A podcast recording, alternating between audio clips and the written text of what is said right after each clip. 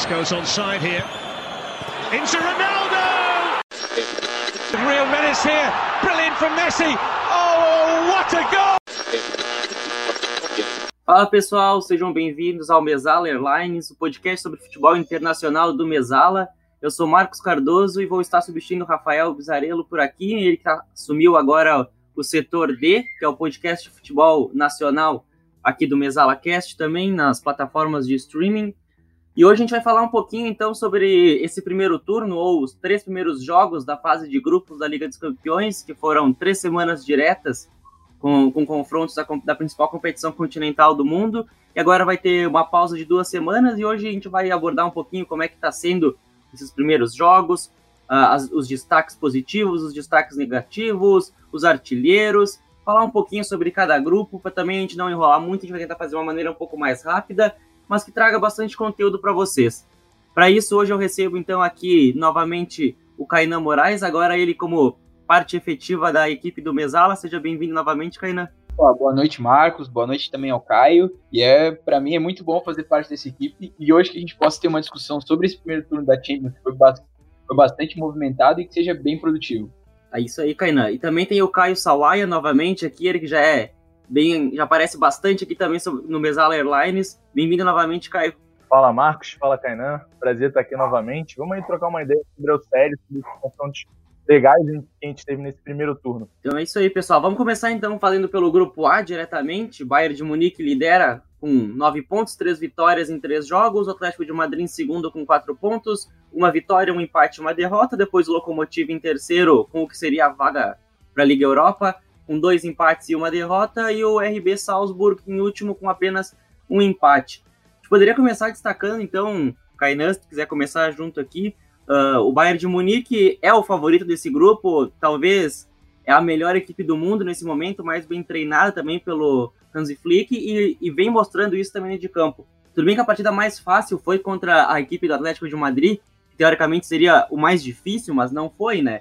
O Bayern também na segunda rodada visitou o Lokomotiv Moscou e na Rússia não teve tanto sucesso. Foi só no finalzinho da partida que os bávaros conseguiram a vitória e contra o Salzburg por boa parte da partida do jogo ficou empatado ou com um gol de diferença e depois deslanchou, né, Kainan? Isso, Marcos, eu acho, eu acho que principalmente ali na primeira rodada, o Bayern ele voltou para a Champions League da mesma pegada que eles saíram ano passado.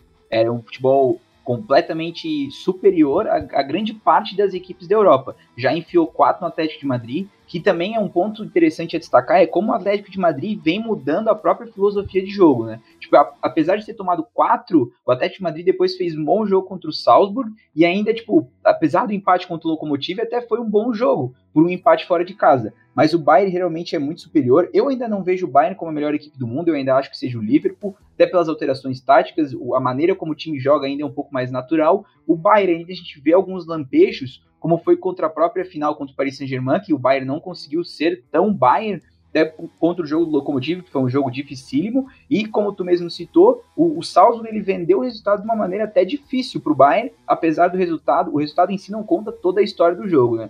Mas eu ainda vejo o Bayern como nítido favorito, deve terminar o grupo com 18 pontos, não deve, no máximo, é talvez perder ponto na última rodada, se botar um time misto, alguma coisa assim. É, a gente viu bastante, é, bastante pontos positivos do próprio Sané, do, o Kimmich mesmo fez um, um, primeiro turno impecável na, pelo Bayern no grupo A, e eu acho que, apesar do Salzburg é, ter, é, ter só um ponto no grupo, ele ainda não é a maior decepção. Eu ainda fico com o Atlético de Madrid. Ah, eu não esperava que o Atlético de Madrid tivesse só quatro pontos em três jogos. Apesar disso, ainda no Atlético de Madrid se vê alguns pontos positivos, como é o caso do João Félix tanto no Campeonato Espanhol como na Champions, o João Félix vai passo a passo se tornando a principal referência ofensiva do Atlético de Madrid. Então eu acho que o Simeone, nessa temporada, vai conseguindo potencializar. Ano passado, não só o João Félix, como o próprio Simeone foram, foram bastante criticados, até por alguns desempenhos do João Félix, até às vezes criticado por jogar fora de posição, jogar um pouco mais na, na extrema esquerda, é, na própria extrema direita também. Mas esse ano a gente vê o, o, o João Félix não só como um atacante efetivo, no esquema Atlético Madrid e referência, mas a gente vê ele tendo um futebol um pouco mais livre, um pouco mais solto, podendo alternar entre, ah, talvez, é, tanto na área central quanto nos flancos, é, a gente vê armando, a gente vê finalizando. Hoje ele é um jogador muito mais maduro, e óbvio que isso tem muito a ver com o Simeone, que é notório por, por potencializar alguns atacantes. E hoje o Luiz Soares ele dá para o João Félix essa oportunidade de poder ser potencializado e poder é, não só ser aquele 9 que todo mundo esperava que ele fosse, porque ele nunca foi um 9, nem quando jogava no Benfica, mas sim aquele facilitador, aquele segundo atacante, ponta de lança, que é o que o João Félix é. E na minha opinião, o João Félix está num patamar, é, por exemplo, do, vamos dizer, vamos dizer, tipo, de Wonder Kid, vou usar esse termo, assim como Marcos Rashford, Kylian Mbappé, eu acho que o João Félix está nesse patamar, isso se ele hoje não tiver num patamar acima dos dois ainda, no quesito, no quesito futebolístico, vamos assim dizer. Então eu creio que, o, apesar dos resultados ruins do Atlético Madrid, de ser uma decepção, o Atlético de Madrid ainda vai para esse segundo turno até com uma perspectiva interessante, muito por, por essa fase que o João Félix está passando.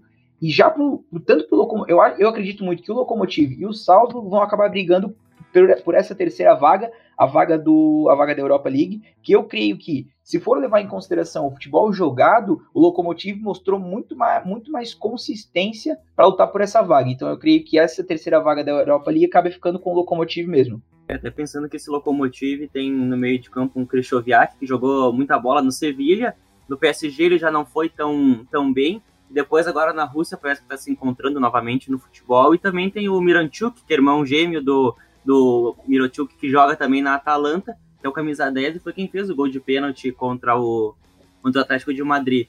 Mas acredito também que o, o RB Salzburg seja a equipe, talvez também junto com o Atlético de Madrid, que decepciona até mesmo pelo que a gente já viu na última temporada, no grupo contra o Liverpool, contra o PSG, né, Caio? Sim, sim. O Salzburg na temporada passada, na Champions League passada, deu um caldo e tanto no Liverpool e também no, no Napoli, né, que era o outro clube maior assim que estava dentro desse grupo. Mas nessa temporada, com as peças perdidas, não só o Erling Haaland, mas como o Takumi Minamino, o Han Chan, que acabou indo para outro parceiro da RB, né? Eles acabaram tendo uma dificuldade maior para manter um elenco qualificado e disputar também é, uma vaga maior, almejar algo maior dentro desse grupo. Aliás, esse grupo que é, mostra bastante o que é a Champions League, quão balanceada ela é, né? Porque a gente esperava que talvez as, as vagas fossem bem definidas. O Bayern talvez fosse passar tranquilamente por cima de todos, acabou tendo dificuldades contra o Lokomotiv e contra o Salvio, mas acabou amassando o Atlético de Madrid. O Atlético de Madrid, que também se demonstrava como um time que fosse competir, apesar de estar na segunda colocação, tá ali por mais sorte, né? Porque a gente acabou vendo um, uma atuação bem fraca do time, não só contra o Bayern, mas também contra o próprio Lokomotiv. E só contra o Salzburg conseguindo um resultado na Bacia das, das, das Almas. Então, assim, foi algo bem complicado para esse time conseguir essa, essa, segunda colocação. A gente tem que aguardar agora esse, esse retorno aí para ver como é que vai ficar a situação. Mas acho que, por mim, já está quase tudo bem definido nessa parte do, dos dois primeiros colocados, porque o Salzburg seria quem incomodaria mais e o Lokomotiv, que apesar de ter perdido, de ter ido bem nesse, nesse início de temporada, né, dentro da Champions, acabou perdendo duas peças importantes, o próprio, quer dizer, perdeu uma peça importante, que foi o, Miran, o outro Miranchuk, que, era da, que agora foi para Atalanta, né? O Alexei Miranchuk. Tem agora o Anton e também o Zé Luiz, que foi uma contratação importante nessa temporada. Mas o setor de criação do time acabou sendo bem prejudicado com a perda, com a perda dele. Mas mesmo assim conseguiu fazer uma campanha interessante. Então é um grupo bem degringolado, bem, bem enrolado, vai ser legal de ver essa, essa esse retorno agora para ver como é que vai ficar a situação o Caio falou em grupo legal, mas eu diria que talvez o grupo mais interessante para a gente acompanhar agora, essa reta final de fase de grupos da Liga dos Campeões, seja o grupo B, onde o Gladbach, o Borussia Mönchengladbach, está liderando com uma vitória e dois empates. A vitória foi um estrondoso 6 a 0 contra o Shakhtar, do, Shakhtar Donetsk na Ucrânia. O Shakhtar é segundo com quatro pontos, uma vitória, um empate uma derrota. O Real divide essa segunda posição, podemos dizer assim, perde no saldo de gols está com também quatro pontos, uma vitória, um empate uma derrota, e Inter de Milão tem dois empates na última posição. É um grupo onde todos podem se classificar e todos também podem, podem ser eliminados. Eu destacaria como principal destaque, o principal ponto positivo desse grupo seja o, o Borussia Mönchengladbach, talvez surpreende a muitos, talvez aqueles que não acompanhem tanto futebol alemão, pela dupla de ataque, o Plea e o Marcos Churran fazem uma dupla espetacular desde a temporada passada, foram muito importantes para a classificação do clube para essa Champions League. E eu queria ver o que tu destaca dessa, desse grupo, Kainan. É, eu, eu concordo com o Marcos. Que talvez o, o grupo nesse tenha para um dos mais interessantes. Logo na primeira rodada a gente já viu o Shakhtar ganhar do Real Madrid, que foi algo que chocou todo mundo, né? Apesar, apesar da, não vou dizer má fase, mas o Real Madrid vem de um futebol um pouco inconsistente. E, e a Inter, que era até, até o começo da temporada, talvez a, a grande, o elemento anti-Juventus no, no, campeonato italiano, e não vem respondendo dessa forma, também já empatou com o Borussia Mönchengladbach, como tu mesmo citou. Então já é um grupo que logo na primeira rodada, tá, creio que todo mundo já tenha ficado um pouco em choque. E daí já na segunda, a Inter, apesar de empatar com o Shakhtar lá na Ucrânia, a Inter teve um bom jogo. O Lukaku, principalmente no primeiro tempo, foi um gerador de jogo excelente. A Inter buscou jogo, mas tem aquele dia que simplesmente a bola não entra. E, por outro lado, o Borussia Mönchengladbach conquistou outro bom resultado, apesar de ser em casa, empatando com o Real Madrid lá na Alemanha. É, dito isso, eu acredito muito que o, o, técnico do Borussia Mönchengladbach, que me fugiu o nome agora, acredito muito, inclusive eu estava lendo essa semana, que é, é, é, muito, muito possível que, que ele já tenha um mercado maior, que ele não fique nem até a, a, ao final da temporada direito, mal termine a temporada e já, já tenham outros times em busca dele pela temporada excelente. Pra, é, como tu mesmo disse, às vezes as pessoas não acabam não acompanhando tanto o, o, campeonato alemão, mas o Borussia Mönchengladbach é um time de anos que vende os resultados de maneira difícil. Geralmente, apesar da, da, da, não vou dizer falta de material humano, mas talvez não, não tendo o poder aquisitivo, como é o caso do, do, do Bayern, não tendo talvez a, a a, o método atrativo de jogar bola como é o do Borussia, mesmo assim o Borussia o do Borussia Dortmund, no caso, o Borussia Mönchengladbach consegue agradar. E na terceira rodada a gente viu isso, foi um futebol arrasador, foi 6 a 0 contra o Shakhtar, é, teve um dado momento do jogo, foi um gol atrás do outro, é, um hat-trick ainda do, do Turan, então, tipo, foi um, um o Borussia Mönchengladbach fez um primeiro turno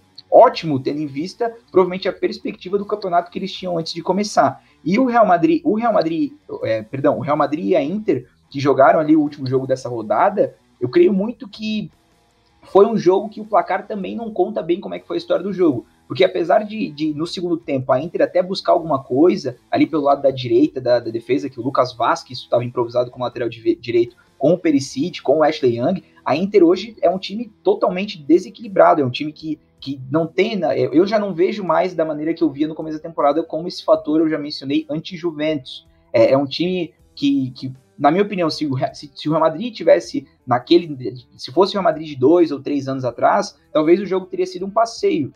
É, foi um jogo que, que, a, que o Real Madrid é, matou a Inter basicamente em todas as falhas que a Inter teve. Então eu creio que esse segundo turno vai ser, vai ser muito importante, não só para a Inter, como para o Real Madrid, que hoje o Real Madrid é o terceiro colocado, a Inter é o quarto, o Borussia é o líder e o Shakhtar é, é o vice-líder. Então é um grupo com resultados completamente diferentes, mas a distância de pontos entre os times é, é muito pequena. O Borussia é líder com 5, o Shakhtar tem 4, o Real Madrid tem 4 e o Inter tem 2. Então é um, é um grupo que nesse segundo turno tudo pode acontecer, mas eu ainda acredito na classificação do Real Madrid e eu acho que a Inter vai ter que lutar muito por essa vaga que eles querem para classificar a próxima fase da Champions. A Inter até decepciona um pouco para quem acompanha bastante futebol internacional, porque tudo bem, caiu na fase de grupos também na temporada passada, mas chegou na final da Europa League contra o Sevilla eliminando até o próprio Shakhtar na semifinal. Uh, se, pessoa, se, uma pessoa que acompanha futebol, por exemplo, há 10 anos atrás, olha esse grupo, estranho, porque Inter de Milão Real Madrid são muito mais tradicionais que as duas outras equipes, mas isso há um bom tempo já não tem entrado mais em campo, que é o, a camisa, digamos assim, no futebol internacional, né, Caio? Sim, sim, bem estranho. Você ressaltou aí a questão da, da Inter eliminando o Shakhtar na Europa League, não só eliminando, como goleando. Foi 6 a 0 aquele jogo, ou 5 não lembro muito bem. E a Inter acabou terminando aquela temporada no, no auge, né? Conseguindo, não no auge, mas assim, chegando numa final, né? E ficando como vice-colocada na, na Caut. Então, assim, se esperava bastante já nessa, mas pelo que a gente vê, o início é bem conturbado. Nesse último jogo contra, contra o Real Madrid, ficou evidente a ausência que o Lukaku faz, né? Ele é um cara que ajuda muito no setor ofensivo, não só para finalizar e acabar a jogada, mas como para segurar a bola ali no campo de ataque muito, muitas vezes a, a Inter acabou sendo é, contra-atacada pelo Real e estando totalmente exposta, né? Se, ficando com, com muitas áreas do campo abertas. Então, assim, foi uma realmente uma dificuldade danada sem ele, né? O Perisic ali tentando quebrar o galho, mas ele não conseguiu fazer o que o Lukaku consegue fazer. Sobre o Gladbach, é interessante a gente falar sobre o Marco Rose, né, que é o nome do treinador do, do Borussia Mönchengladbach, que é um, um treinador da escola da, da, RB, né? Ele acabou vindo do RB Salzburg também. Ele é um daqueles caras que, na grande maioria dos treinadores da RB, tem essa ide a ideologia de proposição de jogo e ele é um dos caras que gosta muito disso, né? Você vê, a gente, se a gente for destacar, por exemplo, a linha de defesa, que talvez seja o pior setor em nomes, assim, porque ainda assim não é, não é um setor muito seguro do time, a gente tem ali o Matias, um cara muito importante na construção, aliás, especula muito até que o Antônio Conte vai em cima dele depois das atuações é, que o Gladbach fez, que ele fez pelo Gladbach nessa, nessa Champions League. Também tem o Ben Sembaini, que é um cara de muita chegada dentro da, da área, até o cara que cobra pênalti no time. É um jogador muito importante para a construção ofensiva. E na dupla de ataque a gente tem Alassane Plea e Marcos Turan, né, que são dois jogadores que vêm destruindo no futebol alemão e agora conseguem fazer isso fora do âmbito nacional, agora no âmbito europeu. São dois jogadores muito importantes para esse time. Você também tem aí Florian Neuhaus, que é um jogador que tem atuado muito na seleção alemã. Então é um time com boas peças e com peças novas, né? É um time que tem um projeto muito interessante. Agora, se realmente é, o Rose acabar saindo, vai ser algo bem difícil para se suprir, né? É um treinador que tem feito um trabalho excelente, é, conseguiu esses dois empates que até saíram com gosto de derrota, né? Porque os dois empates, o, o Gladbach acabou tomando gols no fim, né? Saíram com gosto amargo dali. Tanto quanto o Real Madrid contra o, a Inter, né? E nesse último jogo, numa goleada esmagadora, com a Alassane Plea destruindo, o time indo muito bem. E acho que, dependendo do, do desenrolar do grupo, é um, bem provável que esse time consiga uma classificação. Se a Inter não conseguir se, se, se consertar e o Real Madrid mantiver esse nível de jogo bem baixo, vai ser difícil tomar até a primeira, o primeiro lugar do, do Gladbach. Só concordo com absolutamente tudo que o Caio falou, é só uma correção. Antes eu tinha falado ali que o hat-trick tinha sido do Turan e na verdade foi do Plea. E outro ponto que o Caio falou que eu acho é de extrema importância que eu até tinha anotado para falar e acabei esquecendo, é como o Lukaku, não só não só o Lukaku, é, a falta dele evidencia como a Inter é dependente dele, como também a falta dele acaba destacando o de, é, não vou dizer defeito, mas a talvez a insuficiência de outros jogadores. Por exemplo, o Perisic foi escalado. Tem um, tem um conhecido meu que ele até brinca que não importa se é o, o Brozovic inicia a jogada de maneira, de maneira inteligente, se o Vidal consegue consegue consegue dar suporte ao, tanto ao ataque quanto à defesa, se o, Bar, se o Barella consegue construir uma boa jogada, mas se a bola sempre vai acabar parando no pé do Perisic. Então, nesse jogo, até em dado momento, o Perisic inclusive marcou, mas eu acredito muito que ele não tenha, acredito não, né? Analiso que ele não tenha feito uma boa partida, como ele não tem feito boas partidas pela Internacional, ele simplesmente parece que ele não, não tem a vontade de estar ali, é diferente. Eu acho que o, tem muito a ver com o contexto, né? Até o Perisic ano passado, quando ele saía do banco no Bayern, ele até entrava muito bem, mas o contexto do Bayern é completamente diferente ao contexto da Inter. Então, eu acredito que essa falta que o Lukaku fez destaca ainda mais esse, esse furo que a Inter acaba tendo. Por exemplo, a Inter, para se reforçar para uma temporada onde ela deveria ser esse protagonista contra a Juve, ainda mais uma Juventus em reconstrução, com técnico novo, Pirlo, que é técnico de primeira viagem, e contrata jogadores como Matheus Darmian, aí é, no começo da temporada trouxe, no, na temporada passada trouxe Ashley Young, essa temporada é, trouxe, apesar de graça, o, também o Alexis Sanches, que já vinha jogando na temporada passada, é, o, o Kolarov, então eu acho que não são, apesar do bom negócio pelo Hakimi, que foi um dos únicos jogadores da janela que ele foi pago integralmente e não por, por empréstimo mais o passe de compra, é, apesar do Hakimi, que na minha visão é uma ótima contratação, a Inter ainda pecou muito na reformulação do time. A gente sabe que o Conte pedia publicamente por, por contratações e a Inter não tinha dinheiro e acabou respondendo dessa forma. Eu não acredito que, por exemplo, é, esse, esse, tipo, esse de jogadores venham para um time que deva ser protagonista. Eu não vejo a Inter como uma, uma, uma adversária real para lutar pelo título da, da, não só da Champions League, como também do Campeonato Italiano. O último gol do Real Madrid escrachou isso. O, o Vinícius Júnior descansado, descansado, é, pegou uma bola. O Valverde, que teve uma partida espetacular, o Vinícius Júnior disputou corrida contra o De Ambrosio, que nem zagueiro é, sabe, né? não é zagueiro de ofício, vamos assim dizer, ele joga improvisado. Então é, ó, é óbvio que a gente sabe o resultado disso. O Vinícius Júnior deu uma assistência pro Rodrigo para fazer o terceiro gol do Real Madrid e confirmou a vitória. Então eu acho que para a Inter falta muito planejamento mesmo. A Inter hoje ela não tem material humano para ser para ser para ser talvez o principal adversário dessa Juventus em reconstrução. Só complementando a fala do Kainan, isso também ficou bem claro quando pegou o arquirrival, o Milan, no campeonato italiano, que é, que é bem o contraponto, uma equipe bem rejuvenescida, tirando o Ibrahimovic no Milan, contra uma equipe mais envelhecida, que é a Inter de Milão, como o Kainan falou. Agora passando para o grupo C, o grupo do Manchester City, já virou de praxe, o Manchester City tem um grupinho mais fácil, digamos assim. o que não acaba criando uma casca para fase mata-mata, sendo eliminado consequentemente nas, nas fases seguintes. O City é líder com nove pontos, três vitórias. O Porto é o segundo colocado com duas vitórias, seis pontos. O Olympiacos tem uma vitória e o Olympique de Marseille não tem nenhuma.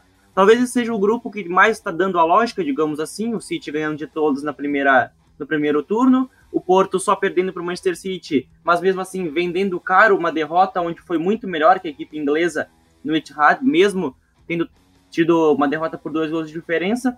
O Olympiacos, que ao meu ver antes poderia ser o grupo a equipe mais fraca, mas fez o dever de casa na, na estreia da competição, na primeira rodada, e ganhou do Olympique de Marseille.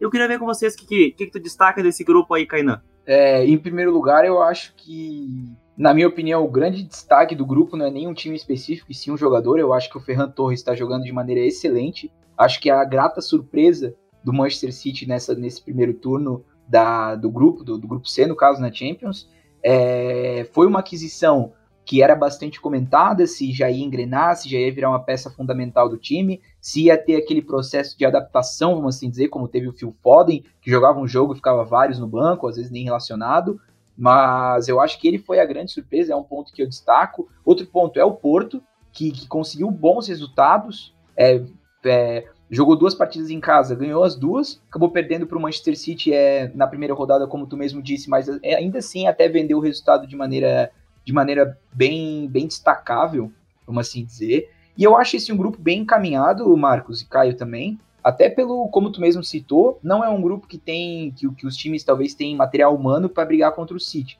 É outro grupo que eu acredito que o City até, até se classifique de maneira, de maneira bem, bem tranquila. E outra coisa também que eu acho que é importante destacar, é, eu li uma entrevista do, do André Vilas Boas, que, que ele reclamou bastante da postura do time porque ele disse que foi muito complicado chegar até a Champions League e que eles estão jogando de uma maneira lastimável, que, ele, que, que não era isso que, que esperavam, nem pelo até eu não esperava isso do Olympique de Marseille, que fosse perder todos os jogos na primeira rodada, esperava que até brigasse com o Porto para classificação por essa vaga, mas é bem destacável que o técnico foi até a público reclamar da, dessa postura do time, não de maneira, não tentando culpar os jogadores, mas também se botando a culpa, né, tipo, ele mesmo se via como culpado, assim como os jogadores, então eu acho que é até interessante ver se o Olympique de Marselha vai ter uma mudança de postura nesse segundo turno para tentar brigar talvez por, pela vaga na Europa League, que é importante, né? Os times precisam dessa, dessa, desses campeonatos para até para continuar girando financeiramente, até por causa dessa época de pandemia que a gente está. Então os times não, não podem só pensar o futebol da maneira do desempenho, de conseguir a vaga, de classificar ou não, e sim também de maneira financeira. Então acredito que o, que o Olympique de Marselha possa ser um time que volte a incomodar nesse segundo turno. Até o Kainan agora foi bem, bem gentil ao não repetir as falas, na verdade, do André Vilas Boas, que foram bem pesadas, com, com base no elenco até no seu próprio desempenho. Mas o Olympique vem mostrando o que, a fragilidade também do futebol francês em si. A gente vai tocar depois nos outros dois, o PSG e o Rennes. Mas as três equipes francesas no torneio estão bem abaixo, né? E o, o Olympiacos fez valer o mando de campo e venceu a única partida que seria mais tranquila para ele, né, Caio? Sim, sim. O Marcelo acho que é o que deixa escancarado que o futebol francês tem sido uma decepção nessa Champions League, até porque na temporada passada, com Lyon e, e PSG chegando na semifinal, muito se falou que a gente estava tendo uma visão errada sobre o campeonato, né? Mas pelo visto, não. Realmente os times deixam a desejar, apesar de eu achar o Marcelo uma boa equipe, muito bem treinada pelo André Vilas Boas e com duas opções de lado de campo sensacionais, é, na minha opinião, que, que são Florian Tovan e o Dimitri Payet, que fez chover quando jogou na Premier League, é um cara de muita qualidade que realmente caiu um pouco de nível quando acabou voltando à França. É, nesse jogo contra o Olympiacos o time foi muito mal realmente, mas acho que a pior partida mesmo foi contra o Manchester City, onde o time no início acabou se vendendo, porque o City também não, não acabou indo tão bem, mas o time acabou, o Marcelo acabou entregando dois gols assim bem bem infantis, né, que acabaram entregando o resultado. Sobre o Manchester City, é, também falo do, do Ferran Torres, e é bom destacar que ele vem jogando como uma referência, né, como o camisa 9. Ele acabou fazendo três gols na competição e foi a referência do time em alguns jogos. A última oportunidade foi contra o Olympiacos, né, mas o, o Gabriel Jesus acabou entrando no segundo tempo, e até porque não tinha o próprio Jesus e o Agüero. Então ele acabou quebrando um galho para o Guardiola e foi muito bem por ali. Até lembrou um pouquinho a questão do falso 9, né, óbvio, em, um nível técnico bem mais baixo, mas mandando muito bem é, pelo setor. E no último, Porto. O Porto acabou realmente indo muito bem nesse início. Fez um jogo muito bom contra o Manchester City. Muito bom destacar o Luiz Dias, colombiano, que fez uma excelente partida e fez um golaço. E acabou tendo dois bons resultados depois. Teve uma dificuldade contra o Olympiacos, mas também conseguiu fazer o resultado. Seguindo aqui ó, os grupos, o próximo é o grupo D. O que mais prometia futebol bonito, podemos dizer assim, dentro, dentro de campo, com Liverpool, Ajax e Atalanta, três equipes que primam e amam a posse de bola, e o estreante Midland, que tá ali, na verdade, para estrear, bem dizendo, na, na Liga dos Campeões, só que teve o azar de cair num grupo com dois campeões do torneio e com a Atalanta, que foi quadrifinalista na última edição. O Liverpool lidera o grupo com nove pontos, 100% de aproveitamento, oito gol gols feitos e nenhum sofrido. O Ajax e a Atalanta dividem a posição seguinte, com o Ajax na frente pelo saldo de gols, quatro pontos para as duas equipes, e o Midland segue na, na última posição sem nenhum ponto conquistado. O Liverpool também conta com o artilheiro da competição, que é o Diogo Jota. Na última partida, até contra o Atalanta, ele fez um hat-trick, primeiro hat-trick dele com a camisa do Liverpool, uma contratação muito importante, que pode, pode substituir o Roberto Firmino, até por ser agora falando do clube do coração do, do nosso próximo, eu vou até passar pelo pro Caio a palavra primeiro agora. Pá, muito obrigado, Marcos. É muito bom falar de Liverpool sempre. Eu acho que é legal a gente destacar o Diogo Jota, realmente. Ele deu um dinamismo muito maior ao, ao trio de ataque quando o Firmino saiu. O Firmino teve uma queda muito. É, muito evidente desde a da parada do futebol, né? Quando a gente teve o retorno do futebol, ele acabou tendo realmente uma queda no, no nível de jogo dele muito clara. E o Diogo Jota ontem mostrou que o dinamismo do, dos outros dois jogadores estava em alta. Os dois jogadores precisavam de mais fluidez dentro do campo e o Firmino não estava entregando isso. Apesar de criar algumas oportunidades muito por conta da sua qualidade técnica, ele não conseguia entregar é, a velocidade que o, que o Klopp tanto gostava. Então a opção pelo Diogo Jota não só foi é, boa para finalização, né, que ele é um exímio finalizador, mas também para criação e para movimentação. E acho que é muito legal a gente destacar também que o Liverpool não sofreu gols sem Virgil van Dijk nos três jogos. Fabinho atuou no primeiro junto ao, Joe Gomes, depois a gente teve Fabinho por é, nem metade do tempo, acho que 25% do jogo, e a gente teve o Rice Williams jogando, jovem, do lado do Joe Gomes, e ontem a mesma coisa. Apesar disso, a Atalanta ontem é, acabou criando muitas oportunidades. O Joe Gomes foi muito mal e o Rice Williams se destacou.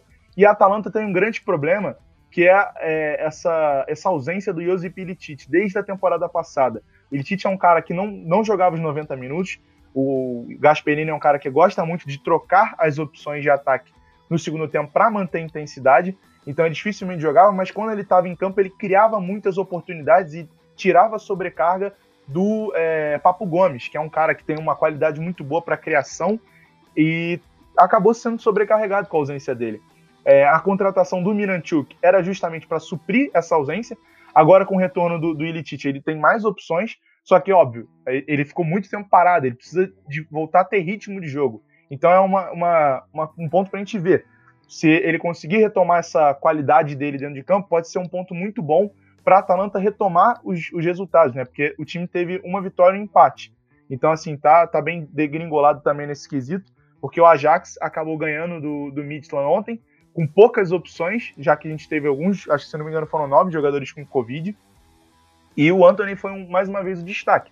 O Ajax tem tido é, bons resultados agora com essa nova geração, podemos dizer, né? Já que De Ligt, De Jong, Van de Beek e todos esses acabaram indo embora, Hakim Ziyech. E agora você tem o Kudus, você tem o Anthony, você tem o Tadic tentando gerenciar os jogadores, o próprio Schurz. Então é um time que tem muito, muito que a gente apreciar nesse, nessa, nesse retorno também.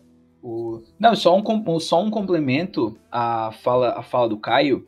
É, nesse último, principalmente nesse último jogo contra a Atalanta, o, o, Liverpool, não que tivesse sido ameaçado ao ponto de talvez sofrer um empate, é, acho que essa situação é bem utópica, na verdade, mas também contou com uma boa atuação do Alisson, que voltou há pouco tempo. Achei que o Alisson foi bem seguro. Defend... O Duvan Zapata, o atacante do, da Atlanta, apesar de da Atlanta ter levado cinco gols, ele teve um bom desempenho, jogou bem. É um, é um, é um atleta com, com boas características físicas, boas características te, tá, é, técnicas. Então é um atacante bem interessante. Enquanto o Liverpool teve sim um bom jogo e fez um bom duelo contra o Alisson. Mas a Atalanta tem um problema crônico que aconteceu já duas vezes na Champions League e também costuma acontecer no campeonato italiano quando ela, quando ela sofre resultados elásticos. Ela, quando ela toma um gol, é difícil ela se recompor. Por exemplo, até no jogo contra o Liverpool, a Atalanta tomou gol, se não me engano, aos 16 e aos 30 minutos. Depois foram três gols seguidos em menos de 10 minutos. Se não me engano, foi é, aos 47, aos 49 e aos 55. Então, assim, é, a Atalanta tem um problema, é, não dá para dizer se é um problema tático, se é um problema psicológico. É, a Atalanta costuma a, a, não se recompor bem. E ainda mais com um time como o Liverpool, como eu disse no começo do podcast, que eu acredito muito que ainda seja o melhor time do mundo, o time mais, mais bem treinado, que geralmente controla o tempo do jogo, é, acelera, sabe acelerar, sabe, sabe frear um pouco o jogo. Com o espaço que a Atalanta oferece, como a Atalanta é um time de, é, muito vertical, muito ofensivo, a Atalanta acaba, tem, tudo tem um preço, né? A coragem dentro do futebol tem um preço. E o Liverpool soube fazer a Atalanta pagar. Então eu acredito muito que, que o Liverpool foi bem efetivo. É um destaque que, inclusive, como eu disse, que a Atalanta costuma levar gols seguidos. Contra o Ajax foi bem parecido. A Atalanta tomou 2 a 0 é, rapidamente, só que soube ter o psicológico para buscar o jogo. No caso do Liverpool, o, a, a Atalanta teve esse, esse colapso já quando estava 2 a 0 o jogo. Então é muito difícil tu retornar o jogo depois disso. Como eu disse, o Zapata teve até um bom jogo, mas é difícil, ainda mais contra o time que é o Liverpool, que é um time candidatíssimo não só ao título, não só ao título da Champions League, como ao título da Premier League. Eu acho que o Midland teve o pior dos azares, talvez, de cair num grupo como esse. Você pega tanto a Atalanta, o Ajax e o Liverpool, que já são times acostumados com o futebol da Champions League, são times ofensivos, são times verticais, são times que não têm pena de jogar contra o adversário, vamos assim dizer, e que, infelizmente, o Midland tomou 4 a 0 do Atalanta no primeiro, tomou 2 do Liverpool na, na segunda rodada, e na terceira perdeu para o Ajax. Então é bem triste, vamos assim dizer, a situação do Midland. Agora, a, a, a, a briga interessante para mim dentro do grupo vai ser por essa segunda colocação entre o Ajax e a Atalanta, que cada um estão com quatro pontos.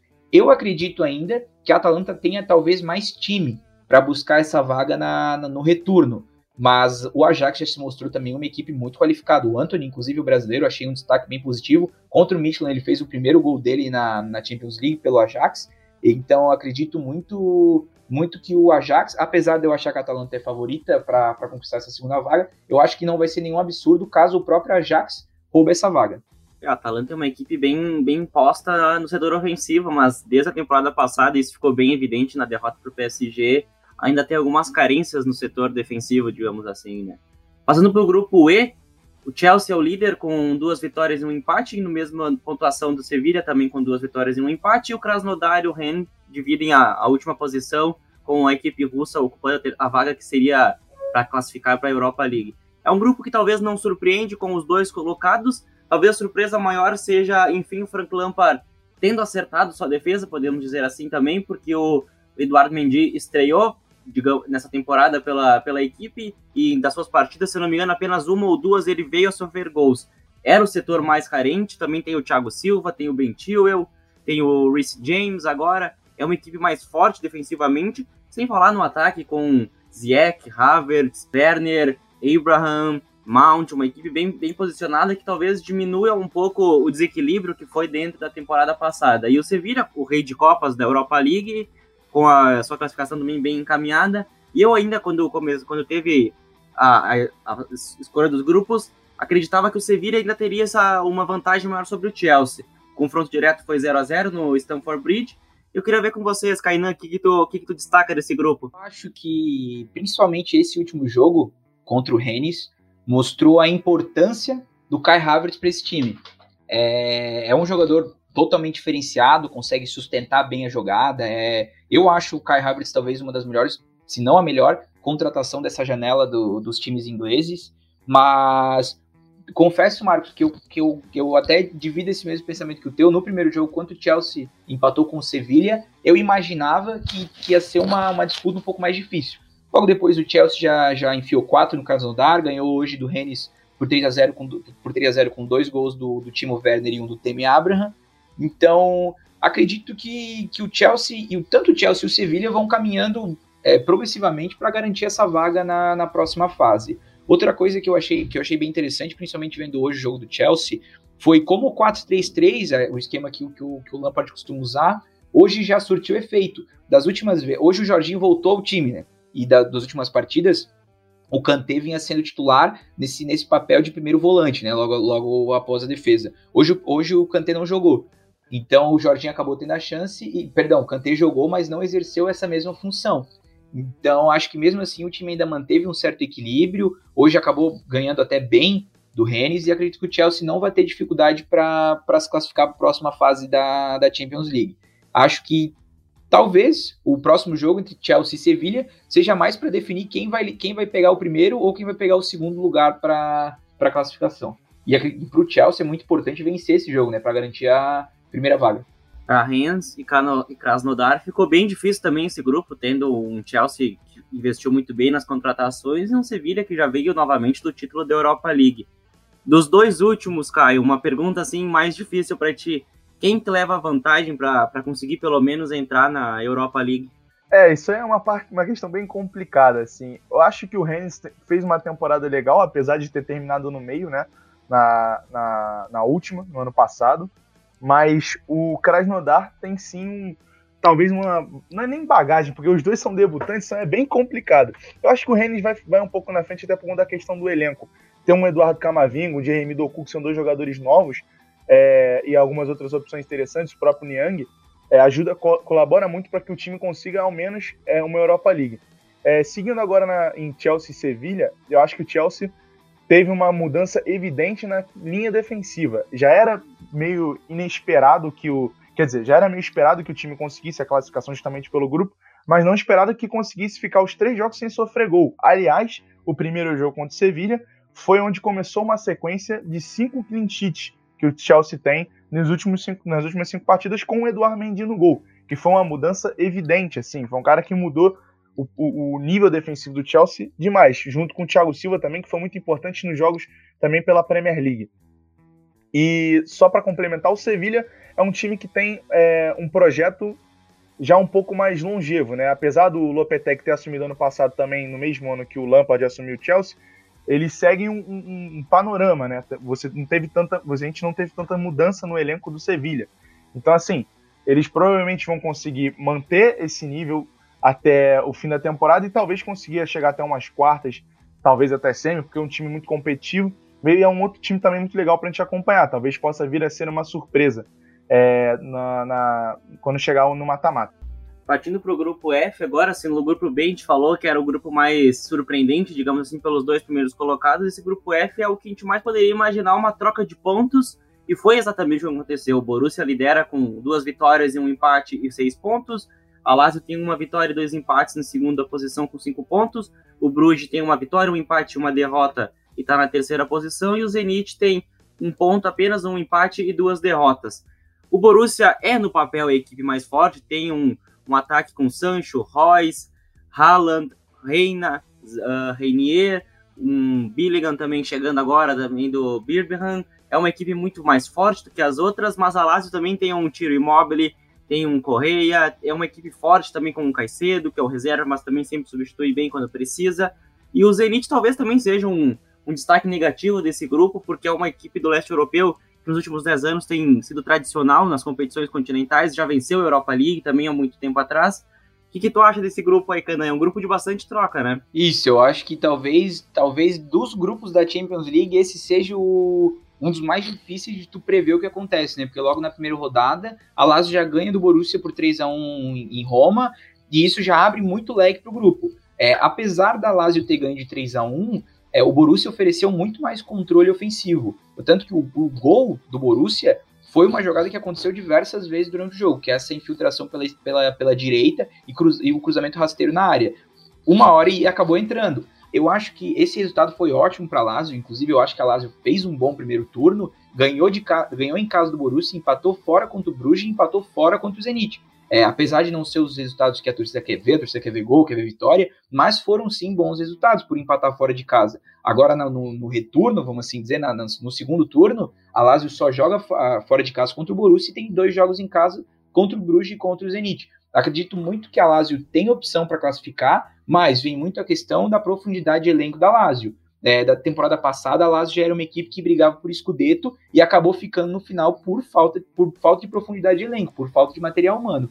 E a Lazio não foi um time que se que se prontificou a, in, a, inflar o elenco de maneira, de maneira qualitativa e quantitativa, porque nesse caso eu acho que a Lazio teria que pensar das duas maneiras. E isso não aconteceu, então a gente vai ter que ver como é que isso vai, como é que vai ter, como é que isso vai surtir efeito quando a Lazio agora já que a Lazio está tendo tanto o campeonato italiano quanto a Champions League. Ano passado a Lazio tinha que focar só no italiano e mesmo assim não teve não teve profundidade de elenco, como eu já falei, para brigar até o final. Então acredito que essa temporada o Simone Inzaghi vai ter que vai ter que fazer um talvez um milagre, alguma coisa assim, caso ele queira ser competitivo em todas as ligas que a Lazio jogar. Já o Borussia, por outro lado, fez um bom jogo contra o Zenit, hoje fez um jogo melhor ainda contra o Bruges.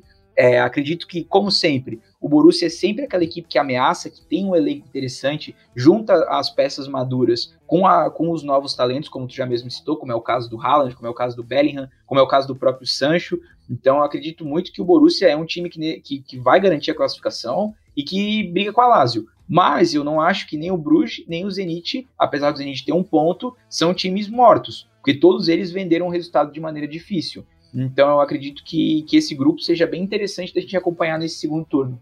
Um Borussia com o Cometa Haaland novamente sendo artilheiro, agora ele tem quatro gols na, nessas três primeiras rodadas. A Lazio já mostrou também que, que quando precisou de um elenco maior não foi possível bons resultados. Os dois empates contra o Bruges e contra o Zenit estava bastante desfalcado, alguns atletas com, com Covid nesse momento. Mas é um grupo que vai, que vai ser bem embolado nesse segundo turno, hein, Caio? Sim, sim. A Lazio realmente, como o Kainan falou, e eu sigo na, na ideia dele, não tem um time tão é, qualif não qualificado, mas não tem um elenco tão profundo, como ele mesmo disse. Né? Acho que fica evidente na última partida contra o Zenit, quando o time teve de depender de Vedar Muriqui no ataque, que foi uma contratação dessa temporada, mas que está longe de ter a qualidade técnica do Ciro Immobile que é realmente o melhor jogador desse, dessa equipe, junto talvez com o Luiz Alberto e Sergei Milinkovic-Savic, que também não jogaram na última partida. Quer dizer, Milinkovic-Savic jogou, perdão. Mas o Luiz Alberto, que é outra peça muito importante também, deixou, desfalcou o time. E apesar de ter começado muito bem, é, eles realmente demonstraram uma queda, não uma queda de, de, de qualidade técnica, mas acabaram sucumbindo a dois empates e deixando realmente o grupo mais embolado, né? E vamos ver se, se eles conseguem é, manter essa, esse favoritismo, porque mesmo com esses dois resultados de empate, a Lazio mostrou na temporada passada na Cautio que era um time muito qualificado. Conseguiu até chegar à liderança em certo momento, mas também não teve, como o próprio Kainan disse, um elenco muito profundo para manter esse, essa, essa posição na tabela. Sobre o Borussia, é, o Borussia, o Haaland chegou aos 14 gols em 11 jogos, ou seja, ele é o jogador com a mais rápido a chegar a esse, a esse feito né, esse, esse número de tentos. E é isso que isso resume mais ou menos o Borussia. É um time que estava dependendo muito das boas atuações dele. Óbvio, você também tem Edon Santos e alguns outros jogadores fazendo excelentes papéis dentro do, do, do time do, do Lucian Fabre, mas é um time que ah, muitas vezes se enrola taticamente, tem alguns problemas, tanto defensivos quanto ofensivos, não demonstra tantos nomes, é, além do Mats Hummels, para o setor de defesa, é, acaba dependendo muito dele em certos momentos, como foi até no fim de semana contra. É, agora eu não lembro o time, mas ele acaba, contra o Arminia, onde ele, o, o acabou fazendo dois gols, ou seja, ele foi uma peça importante tanto para ataque quanto para defesa. Então, às vezes, é individualismo em vez do, da, do, da coletividade. E isso pode acabar atrapalhando, não agora, porque eu acho que o Borussia vai se classificar tranquilamente, mas na fase mata-mata. E é o que tem acontecido recentemente, né? O Borussia não chega tão longe, porque quando é pra, precisa demonstrar é, força de elenco, coletividade, acaba se enrolando nesse ponto, porque realmente não tem tantas opções como é o caso da Lazio, por exemplo. Entrando agora no grupo G, grupo de Barcelona, líder com 100% de aproveitamento, 9 pontos, Juventus em segundo lugar com 6 pontos, Dinamo de Kiev e Ferencváros com 1 ponto cada um. É um grupo que colocou frente a frente dois trabalhos novos, o Barcelona com o Ronald Koeman e com o Messi permanecendo por lá, do outro lado a Juventus de Andrea Pirlo estreando como treinador e Cristiano Ronaldo. Não tivemos o confronto Messi contra Cristiano Ronaldo porque o português estava com, com Covid e não pôde jogar a segunda, a segunda partida da fase de grupos, que até surpreendeu pela facilidade, digamos assim, que o Barcelona conseguiu superar a Juventus na Itália. O que tem para comentar sobre esse grupo aí, Kainan? Eu, eu acho que, que, que, o grupo G tem bastante similaridade com o grupo E, pela questão do, Barço, do Barcelona e da Juventus que acabarem carimbando essa vaga sem grandes dificuldades, pelo menos na minha, na minha concepção. A Juventus é totalmente, vamos dizer, é o que deu a entender que a gente vê como ela é, como ela é dependente do, do Cristiano Ronaldo. É, se tu for ver o primeiro jogo contra o Dinamo de Kiev o segundo derrota do Barcelona e depois ver o comportamento do time contra o Ferencváros é uma coisa brutal, assim, a capacidade tanto, tanto, tanto física quanto tática, os papéis que ele cumpre ofensivamente, como ele potencializa os jogadores que jogam ao lado dele. Cristiano já fez já fez uma, vamos dizer, uma, um impacto imediato, mesmo não marcando gol, deu, deu uma assistência para o Morata. Então, outra coisa que eu acho que não dá para passar batida é o quão importante foi o Morata nessa, prime nessa primeiro turno para a Juventus. É, por mais que ele tenha sido completamente é, crucificado e criticado no jogo contra, contra o Barcelona, a Juve, num coletivo, não fez um bom jogo. E não dá para entender como é que a Juve não fez um, um, pelo menos um jogo um jogo consistente contra o Barcelona que, que demonstra inúmeras inúmero é, não vou dizer falhas porque o, o Ronald Koeman ainda está no começo do trabalho mas não é um time que agrada ver jogar não é, não é um time que, que, que oferece grande perigo. Apesar dos nove pontos no, no, no primeiro turno, eu, eu, não vejo o Barcelona como um, como um grande favorito, como, como aquele Barcelona que a gente estava tá, acostumado a ver há uns quatro, cinco anos atrás. Então, acredito que a Juve seja a grande, apesar de estar três pontos atrás, acredito que a Juve venha para o segundo turno muito mais propensa a pegar esse primeiro lugar da, da, do grupo em cima do Barcelona. É, hoje mesmo, é, a Juve, na minha opinião, fez um jogo bastante, bastante consistente. É, quando entrou o McKinney, já deu para ver a diferença que ele dá no time, mais vitalidade. É, a gente vê que é um jogador, inclusive ele fez um corta-luz para um dos gols do Morata, depois entrou o Dybala, que, que ajudou bastante, apesar da, das falhas individuais do goleiro do Ferencváros, o Dybala acabou saindo com dois gols na, é, em base em falhas defensivas do Ferencváros, mas para mim o protagonista desse primeiro turno talvez tanto positivamente e uma quantia considerável negativamente foi o Morata, mas o papel dele, principalmente com o Cristiano ao lado, é muito importante. Já o Barcelona, eu acho que, que como eu já falei, a gente não sabe ao certo o que esperar. É, hoje teve um jogo difícil contra o Dinamo de Kiev, é, ganhou do, Barce do ganhou da Juventus, uma maneira que não deu para entender muito bem. O primeiro gol mesmo do Dembélé foi mais uma fatalidade do que propriamente uma jogada bem trabalhada. É, teve até jogadas é, boas investidas ofensivas, mas o Griezmann também foi outro que não teve um bom jogo, não, não vem demonstrando regularidade. É, para a gente ter uma ideia como esse time do Barcelona hoje é uma incógnita, para mim, na minha opinião, o grande destaque ofensivo tem sido o Ansu Fati, que é um, que é um menino que tem que puxar a responsabilidade é, com jogadores multimilionários, com valores multimilionários jogando ao lado dele.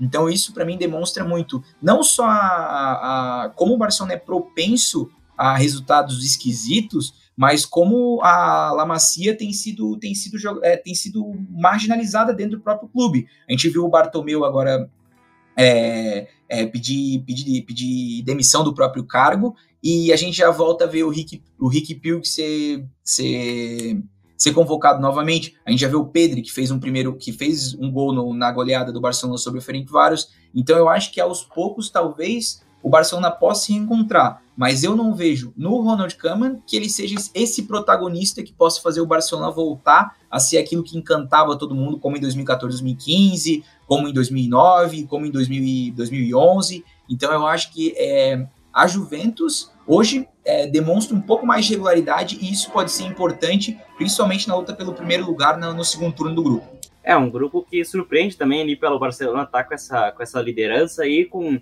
tem bastante jovens, tem alguns mais veteranos. O Messi tem três gols, todos os três gols dele foram de pênalti. O Dinamo de Kiev o Ferencváros, assim como a gente falou do Rennes, do Krasnodar, tiveram o azar de cair num grupo com dois gigantes que praticamente já consolidaram sua vaga isso tem para contribuir com a, com a, gente nesse grupo aí, Caio? É, eu também sigo na linha do Kainan, acho que o Barcelona acabou até saindo um pouco mais na frente, não mais por conta dele, mas justamente porque a Juve estava propensa a só buscar resultados, enquanto não tinha Cristiano Ronaldo, né?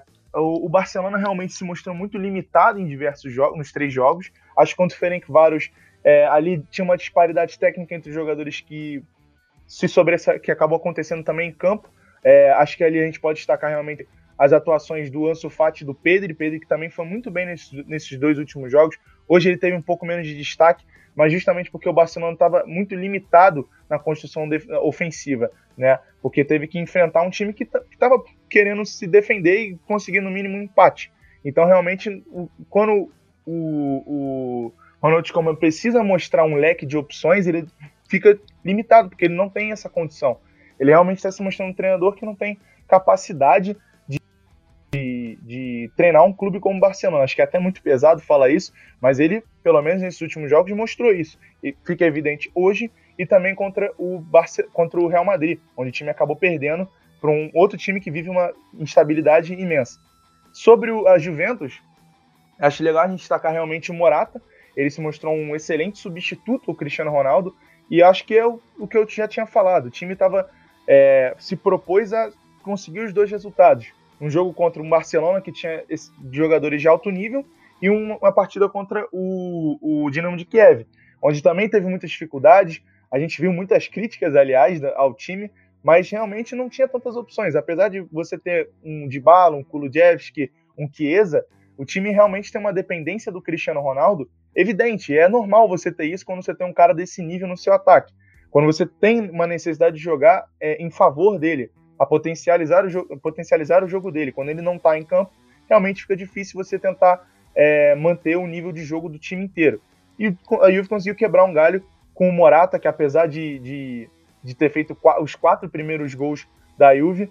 É, teve aí essa, esse problema com os impedimentos nos últimos jogos, né? Foi bem engraçado, aliás, na partida contra o Barcelona. Ele teve três gols anulados e teve muito azar. Até, até que naquela partida a gente poderia ter visto um resultado diferente se o Morata tivesse milímetros atrás em alguns lances, né?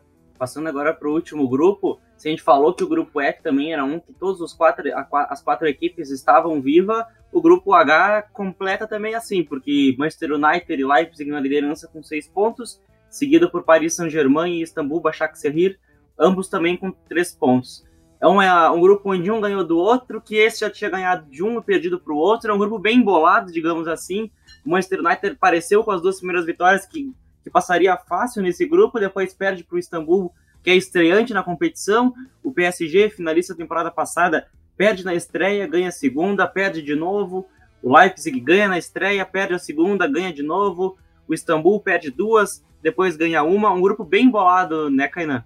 É, Marcos, é, eu até tava, tava conversando com um conhecido que eu já tinha, é, é, vamos dizer assim, avisado que uma hora o United ia cair uma hora, eventualmente, a, depois da, da exibição é, absurda contra o Paris Saint-Germain, depois do jogo muito bem equilibrado e pensado, é, foi um jogo de extrema paciência da equipe contra o Leipzig, é, eu já imaginava que, eventualmente, o United ia, ia ter uma queda brusca de desempenho, mas não contra o Basak Serrir. Eu realmente não esperava que isso acontecesse da forma que foi hoje. É, foi um jogo totalmente apático, a, o, o Solskjaer escalou o time de uma maneira onde ele a, aparentemente queria é, pressionar o jogo todo, mas ele não tinha material, material defensivo, ou ele não armou o esquema defensivo de maneira que ele pudesse prever as ações do Basak Serrir. É, o primeiro gol mesmo foi um absurdo, foi o Dembabá completamente sozinho, sem, sem nenhum tipo de cobertura. É, a última cobertura do, do United era o Matite. O Matite não, o Matite não tem perna para correr contra, o, contra um atacante que está a 10 metros na frente dele num. Então, eu acho que, que depois do 2 a 1 contra o Paris Saint-Germain, que foi uma partida onde o Solskjaer ofereceu um futebol reativo, uma linha de 5, um Alex Telles tendo mais liberdade para sair, é, o Ambissaca tendo um jogo defensivo é, é, absurdo, o Marcus Rashford chamando a responsabilidade no final do jogo, aí vem o segundo jogo contra o Leipzig, onde o United abre o placar no primeiro tempo, depois aguenta muito bem a pressão do Leipzig, porque o Leipzig é, joga dessa forma, é como eu falei, a coragem ela tem um preço. E o Leipzig pagou contra o United o preço que a Atalanta pagou para o Liverpool. Onde é um time com bastante. O United, apesar, apesar de começar o jogo contra o Leipzig de maneira, de maneira um pouco mais reativa, ele oferece bastante verticalidade, tem jogadores velozes. É, tem um ataque onde, onde, tem um Bruno Fernandes que ele gera um jogo muito bom quando ele entrou. Tem, já tem um Van de Beek que no meio do jogo ele, ele já estava num, num jogo bom, organizando bastante o time. Um Marcus Rashford que entra descansado contra uma defesa já cansada, como foi como que a gente viu ele fazer, fez um hat-trick vindo do banco. E daí você pega um Basak Serrir com uma linha com Bruno Fernandes, Van de Beek e Juan Mata, é, somente com o Matic sobrando como peça atrás deles, é, não tem muita coerência. Não tem muita coerência. Aí você vê o Paris Saint-Germain. Eu até gosto de dizer que o Paris Saint-Germain ele é uma, uma inconsistência gostosa de assistir. Porque toda temporada ele é pintado como favorito e a gente vê resultados como esse. Ninguém esperava que ele fosse perder logo no primeiro dia para o Manchester, Manchester United por 2x1 em casa. É, tu não esperava que ele fosse ter um jogo complicado contra o Basak Serreiro, porque teve um jogo complicado. E daí, na última rodada, hoje, a gente viu o Paris Saint-Germain perder para o Leipzig de uma maneira onde o Leipzig fez dois, mas poderia ter feito mais. Teve mais chances, ainda mais depois que o Paris Saint-Germain teve um jogador expulso. Então, é, essa, a situação desse grupo é bem complicada. O Leipzig, apesar de tomar cinco, ganha do Basak Serrir e ganha do Paris Saint-Germain, perde, é, toma, uma, toma um, um, sacode do United. Então é uma, é uma coisa muito maluca, é até difícil de entender a coerência que os times dentro desse grupo têm. Um grupo bem, bem estranho, como o Renan definiu. Antes de passar a bola para ti, Caio, uma pergunta bem fácil. Quem vão ser os dois classificados desse grupo H? Nossa, muito tranquilo de se falar isso. Cara, acho que eu não vou dar chute nenhum, não, mas eu vou só dar minha opinião e, e, os meus pontos que eu tinha separado. Peço desculpa te deixar no vácuo nessa, Marcos, mas enfim. É, sobre o Manchester United, eu acho que ficou evidente hoje que o Solskjaer ele tem umas limitações que são bem engraçadas. Quando você dá um caminho para ele de, de, o que ele precisa fazer num jogo, ele vai lá e faz, mesmo, mesmo sendo muito difícil. Como foi, por exemplo, contra o próprio Saint-Germain ou contra o próprio RB Leipzig, que foi uma partida que ele teve que ficar mais retraído. Quando ele tem um, um time bem mais menos qualificado, mas que está propenso a se, se fechar e dar o jogo para o United, eu acho que ele fica meio perdido, ele fica num, num deserto sem saber o que fazer, entendeu? E acho que, por exemplo, fica evidente não só nesse jogo, mas em jogos como na Premier League, onde o time acabou perdendo para o Brighton, e para o Crystal Palace, que é um time que joga muito menos com a bola, né? Prefere muito dar mais a, a posse para o time adversário. Então ele tem muita dificuldade de se posicionar no campo, é, de ser bem organizado quando, quando enfrenta times é, mais retroativos. Legal também destacar o PSG, que começou, é, começou perdendo para o Manchester United, depois conseguiu uma vitória sem o Neymar na lesão, que teve uma lesão contra o Başak Serri, e conseguiu mostrar uma outra peça para o ataque, que foi o Moisequim, que apesar de ter ido muito bem, também caiu um pouco de nível, mas é um jogador que estava muito mal na temporada passada e que foi revigorado pelo Thomas Tuchel. Thomas Tuchel, aliás, que é um cara que eu tenho dificuldade de criticar, porque apesar dele ter feito é, é, campanhas questionáveis com o PSG, eu acho que nunca, o PSG nunca teve opções, é, nunca teve um elenco tão profundo, tantas opções dentro do elenco. Eu acho que o time é muito limitado em certos setores. Não vejo um, um nome tão qualificado assim na, dentro da zaga. Você tem o Marquinhos, que é muito bom tecnicamente, mas às vezes você precisa de um cara para organizar o seu time é, com uma liderança. E acho que falta um cara desse, por exemplo, no setor defensivo ou nas laterais que são evidentes de, de ruins. Assim, hoje você tem o Florencio que é uma opção melhor do que o Kerrer, por exemplo, na temporada passada, mas que não é um cara de tanta qualidade que pode agregar tanto para o time defensivamente, por exemplo, porque ele, na Itália, pelo menos, ele era uma avenida por muito tempo. Ele jogava numa linha de três zagueiros com a Roma e tinha mais liberdade, mas no Valência ele pouco teve disso e sofreu demais. E o Bernard também, né, que é um jogador que a gente nunca viu se destacar tanto pelo Bayern de Munique, era um reserva bom ali pro Alaba na época de lateral esquerda, mas para ser titular de um time que almeja ser campeão da Champions League é bem complicado. E o Tuchel acabou pedindo alguns reforços, falou: eu não vou conseguir fazer muita coisa sem, sem peças, e o, o Leonardo acabou recusando, falando que não, o time não tinha condições de trazer, muito por conta da pandemia. E a gente vai vendo isso em campo, né? O time agora está numa situação bem complicada, é, terceiro colocado do grupo, acabou perdendo hoje novamente para o Leipzig, que vem fazendo já uma outra excelente campanha. Né? É, apesar de ter perdido 5 a 0 o Julian Nagelsmann conseguiu corrigir certos pontos que estavam escancarados. Foi, na verdade, eu posso dizer que isso aí foi um, meio que um tá ligado assim, pro, pro, pro Leipzig, né? Porque o time vinha bem na, na, na Bundesliga, conseguiu bons resultados no início de temporada, mas aí acabou batendo de frente com o Manchester United bem organizado, né, naquela, naquela, naquela partida e que acabou no final fazendo um resultado até meio ilusório, assim, podemos dizer. O time foi até melhor do que o Leipzig, mas só conseguiu os cinco gols mais na parte do fim, né? E depois acabou empatando com o Mönchengladbach. Então o time está com a moral bem baixa para hoje. Um resultado como esse ajuda muito para o time conseguir é, manter um bom nível para as próximas partidas, para o retorno. Então é um time que pode sim, quiçá tirar o, o, o Paris Saint-Germain da Champions League, né? Vai ser bem legal de ver esse finzinho aí do grupo. Até fiz a pergunta, mas foi meio brincando pro Caio, porque é bem, é bem difícil a gente decifrar o que vai ser esse grupo H.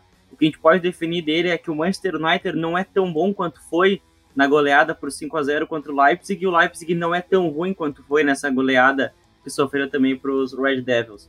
O Paris Saint-Germain praticamente é, o grupo, é a equipe que mais surpreende negativamente nesse grupo, porque a gente não imaginava uma queda tão absurda, tão rápida, digamos assim, do que foi um time finalista da edição passada, e o Istambul tá ali como um estreante e tudo mais, para tentar, de repente, daqui a pouco, se consegue vencer do Paris Saint-Germain, consegue até uma vaga na, na Liga Europa, né?